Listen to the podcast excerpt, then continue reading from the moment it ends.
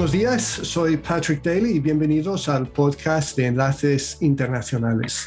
En este programa hablamos de las conexiones, los negocios internacionales, la cadena logística y la globalización y el impacto que han tenido en nuestras vidas a lo largo de los últimos tiempos.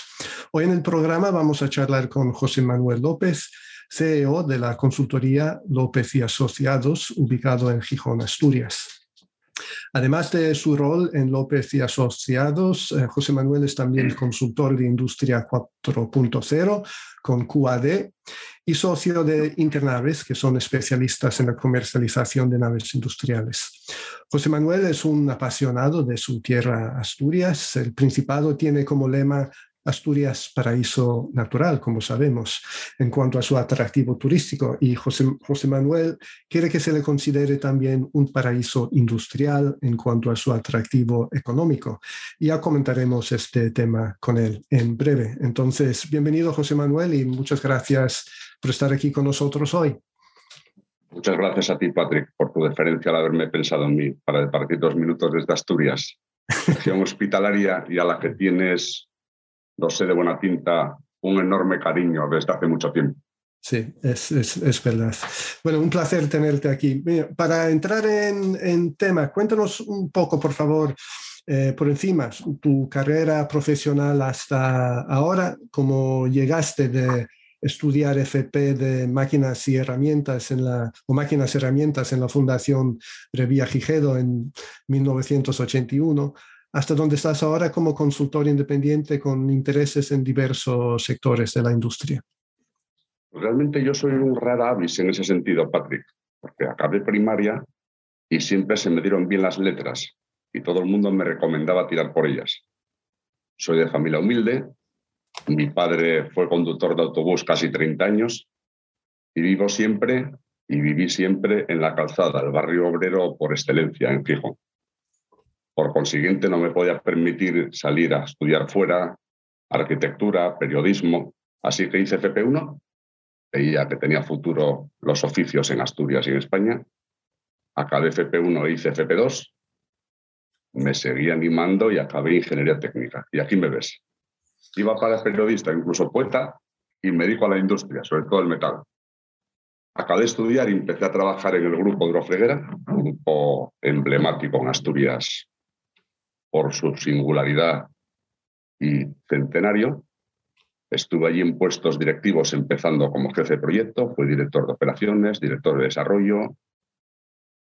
Seguí con Ingeniería y Diseño Europeo, un consorcio industrial asturiano que se formó como Ingeniería Soporte Técnico Comercial de un grupo de talleres o empresas pequeñas y medianas asturianas.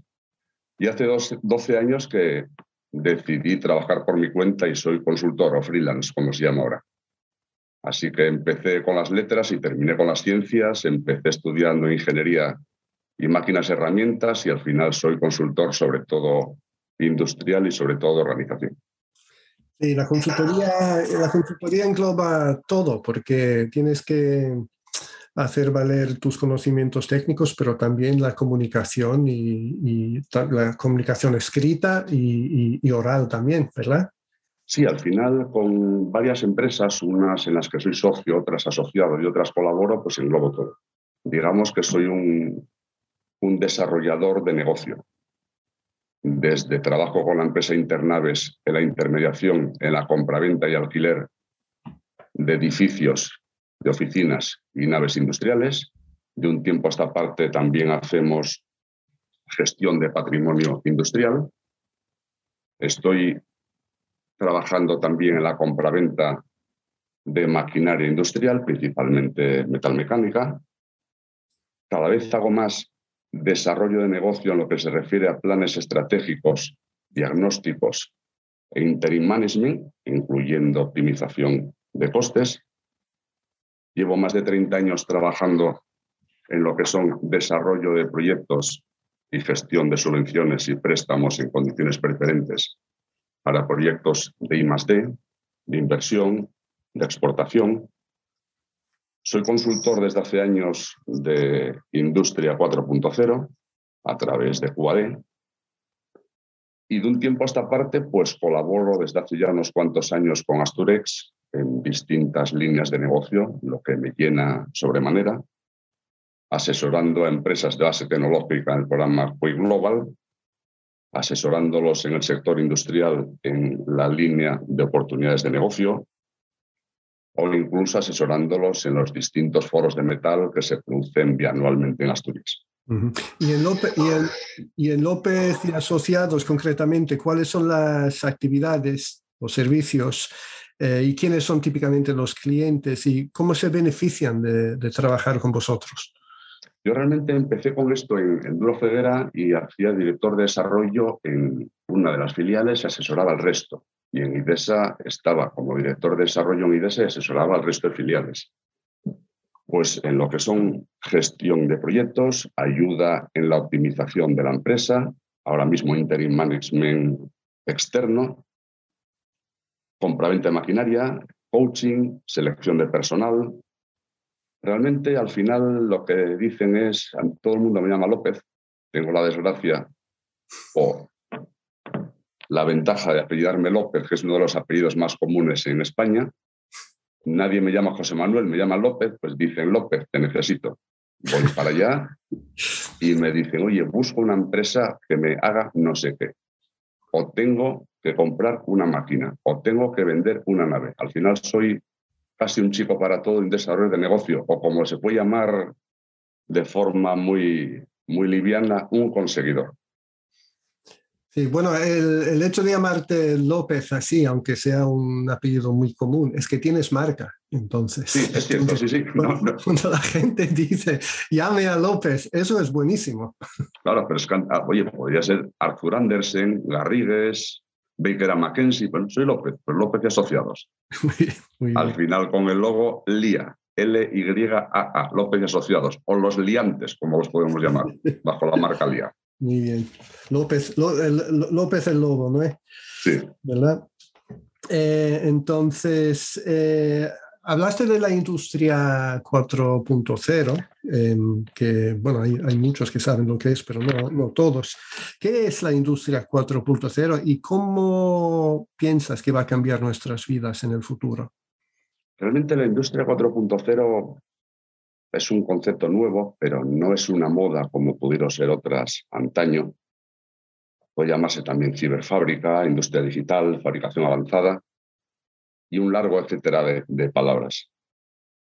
Pero realmente es un hito en el desarrollo industrial que deberían, eh, debería marcar importantes cambios sociales en los próximos años, haciendo uso intensivo de Internet y de las tecnologías punta, desarrollar plantas industriales, generar energías más inteligentes, cadenas de producción más estables y más comunicadas entre sí. Pienso que es el momento con la industria 4.0, o llamémoslo como queramos, de convertir lo tradicional en lo digital.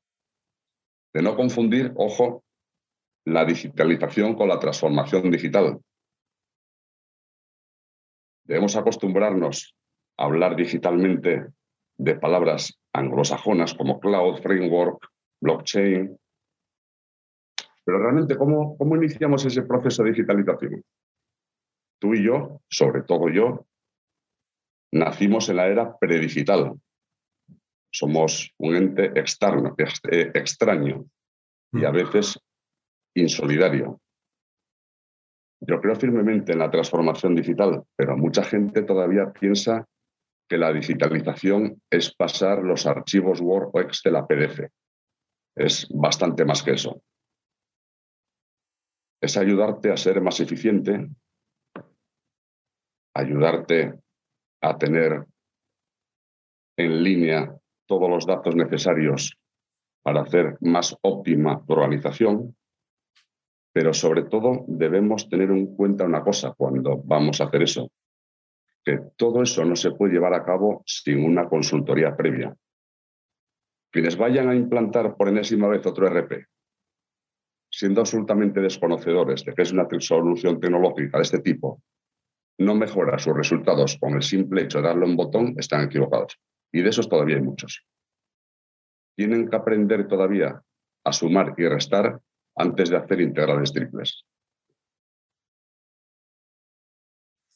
Y, ¿Cuál es la situación actual del suelo industrial y la disponibilidad de naves industriales en, Asturias? Ahora mismo ¿Es propicia para los inversores y emprendedores o hay, todavía problemas? Pues Asturias dispone de cantidades importantes de suelo todavía.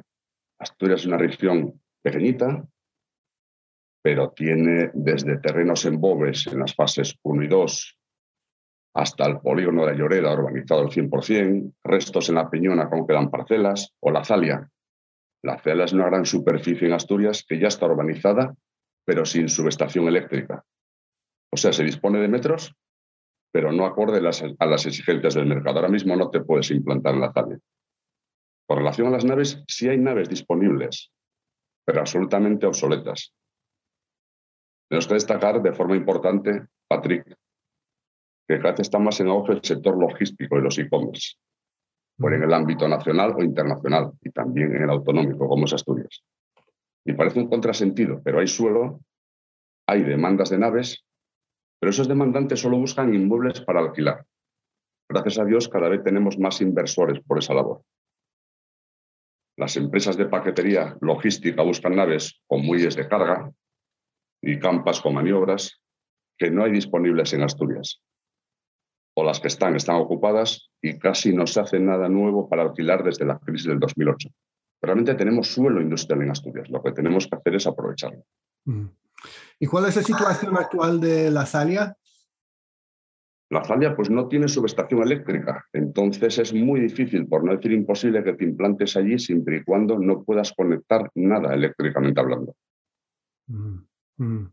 Porque es, es, una pena, porque la visión de la Zalia era como un centro intermodal que tenía ferrocarril, tenía autopista, tiene puerto y también tiene aeropuerto eh, bastante cerca. Entonces es un, digamos, una oportunidad sin desarrollar plenamente, ¿verdad? Correcto, correcto, sí. Yo estoy seguro que en muy poco tiempo eh, saldrá a la luz la ZALE y podremos trabajar allí. Nosotros tenemos inversores interesados e industriales y gente relacionada con logística interesada en la Zalia pues nos preguntaron en su momento por los, por los terrenos cercanos al aeropuerto. El aeropuerto tiene otro condicionante distinto, que no puedes poner, por ejemplo, edificios altos, no puedes poner edificios altos donde hay una torre de control. Sí. Yo creo que la Zalia en muy poco tiempo va a salir adelante, lo mismo que salió Bobes. Porque además tiene, tiene dos puertos, no solo uno. Dos. Tiene dos puertos, tiene el Musel y Avilés, los dos. Sí, sí, Es, verdad, es verdad. Entonces, em, Asturias, entonces, ¿cuáles son las ventajas de Asturias como ubicación para invertir en los sectores de futuro? ¿Y cuáles crees tú que van a ser los sectores de futuro para Asturias? Los asturianos, sobre todo, somos una región fuerte y luchadora con histórica vocación exportadora. Tenemos un gran volumen de exportación. Yo creo que disponemos de un gran elenco de titulados versados en oficios técnicos, como la calderería, la soldadura, cualquier tipo de oficio. Somos o poseemos una gran iniciativa empresarial con grandes empresas tractoras, Arcelor, Asturiana Zinc, etc. Y un extraordinario conglomerado empresarial con dos, como tú bien has dicho, grandes puertos comerciales. De un tiempo a esta parte y cada vez más estamos dotados de un enorme expertise industrial en infinidad de sectores, el TIC, hasta aquellos con tecnologías muy maduras como pueden ser la siderúrgica o la minería. Ten en cuenta que hace 20, 30 años aquí, había tres grandes sectores públicos. La siderurgia, que ya todavía está Arcelor, había un gran conglomerado naval solo quedan dos empresas navales y muy buenas, Armón y Gondán, había más de una docena, y había un montón de empresas relacionadas con el sector minero. Las minas están cerradas, pero el expertise sigue ahí. en Asturias podemos optar a un extenso y cuantioso parque inmobiliario de naves, edificios de oficinas y parcelas, en un entorno, como bien sabes, maravilloso, donde a una hora de distancia combinas playa, montaño senderismo. Lo que, si se me permite la expresión, te permite teletrabajar y televacacionar en distintos momentos. En resumen, somos emprendedores por naturaleza, trabajadores por filosofía, germánicos, sobre todo yo, en organización, pragmáticos en soluciones, perseverantes en nuestras metas y algo muy importante para los que conocen Asturias, somos latinos en nuestra vida personal. ¿Sectores de futuro? Pues todos aquellos como el siderúrgico, que sigue existiendo, el naval, químico, petroquímico. Pero Asturias tiene un gran e importante vivero de empresas de base tecnológica, además de empezar a ser alguien digno de destacar en el sector TIC. Y de las nuevas tecnologías, ¿ves, ves que hay cabida para, eh, los nuevos startups y todo eso? Por supuesto, por supuesto. Somos una región con gran actividad, con gran iniciativa o emprendedurismo empresarial. Cada vez hay más empresas más florecientes y con más futuro en Asturias, tanto de base tecnológica como el sector TIC. Sector TIC yo no lo sé, pero seguramente engloba varios miles de personas ahora mismo en Asturias. Y que hay como un, un, nudo, un nexo de empresas de nuevas tecnologías ahí en el Parque Tecnológico de Gijón, ahí cerca de, eh, de Cabueñes, esa, esa, zona, ¿verdad? Sí, en el Parque Científico y Tecnológico de Gijón y en el Parque Llanera, a través del CEI, que es el Centro Europeo de Empresas Innovadoras. Hay un gran vivero de empresas de base tecnológica. Ahora, si miramos el lugar de Asturias en el, en el, mundo, en el mundo global, ¿tú crees que Asturias se ha beneficiado o se ha visto perjudicada por el avance de la globalización económica en los últimos 40 años o así? Hombre, yo creo sinceramente la, que la globalización ha hecho que a lo largo de los últimos años Asturias obviamente se ha visto afectada por ella.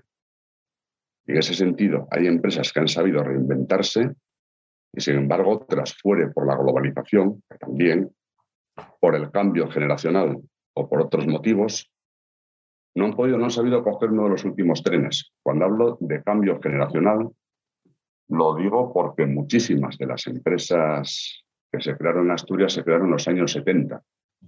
Los socios y fundadores ya están jubilados o ya no están en la empresa. Y el relevo generacional es importante, con gente muy formada, titulados, con varios idiomas, varios másteres, pero que les falta todo lo que su socio, padre y fundador aprendió en la Universidad de la Vida. ¿Qué nos falta para ser grandes e importantes?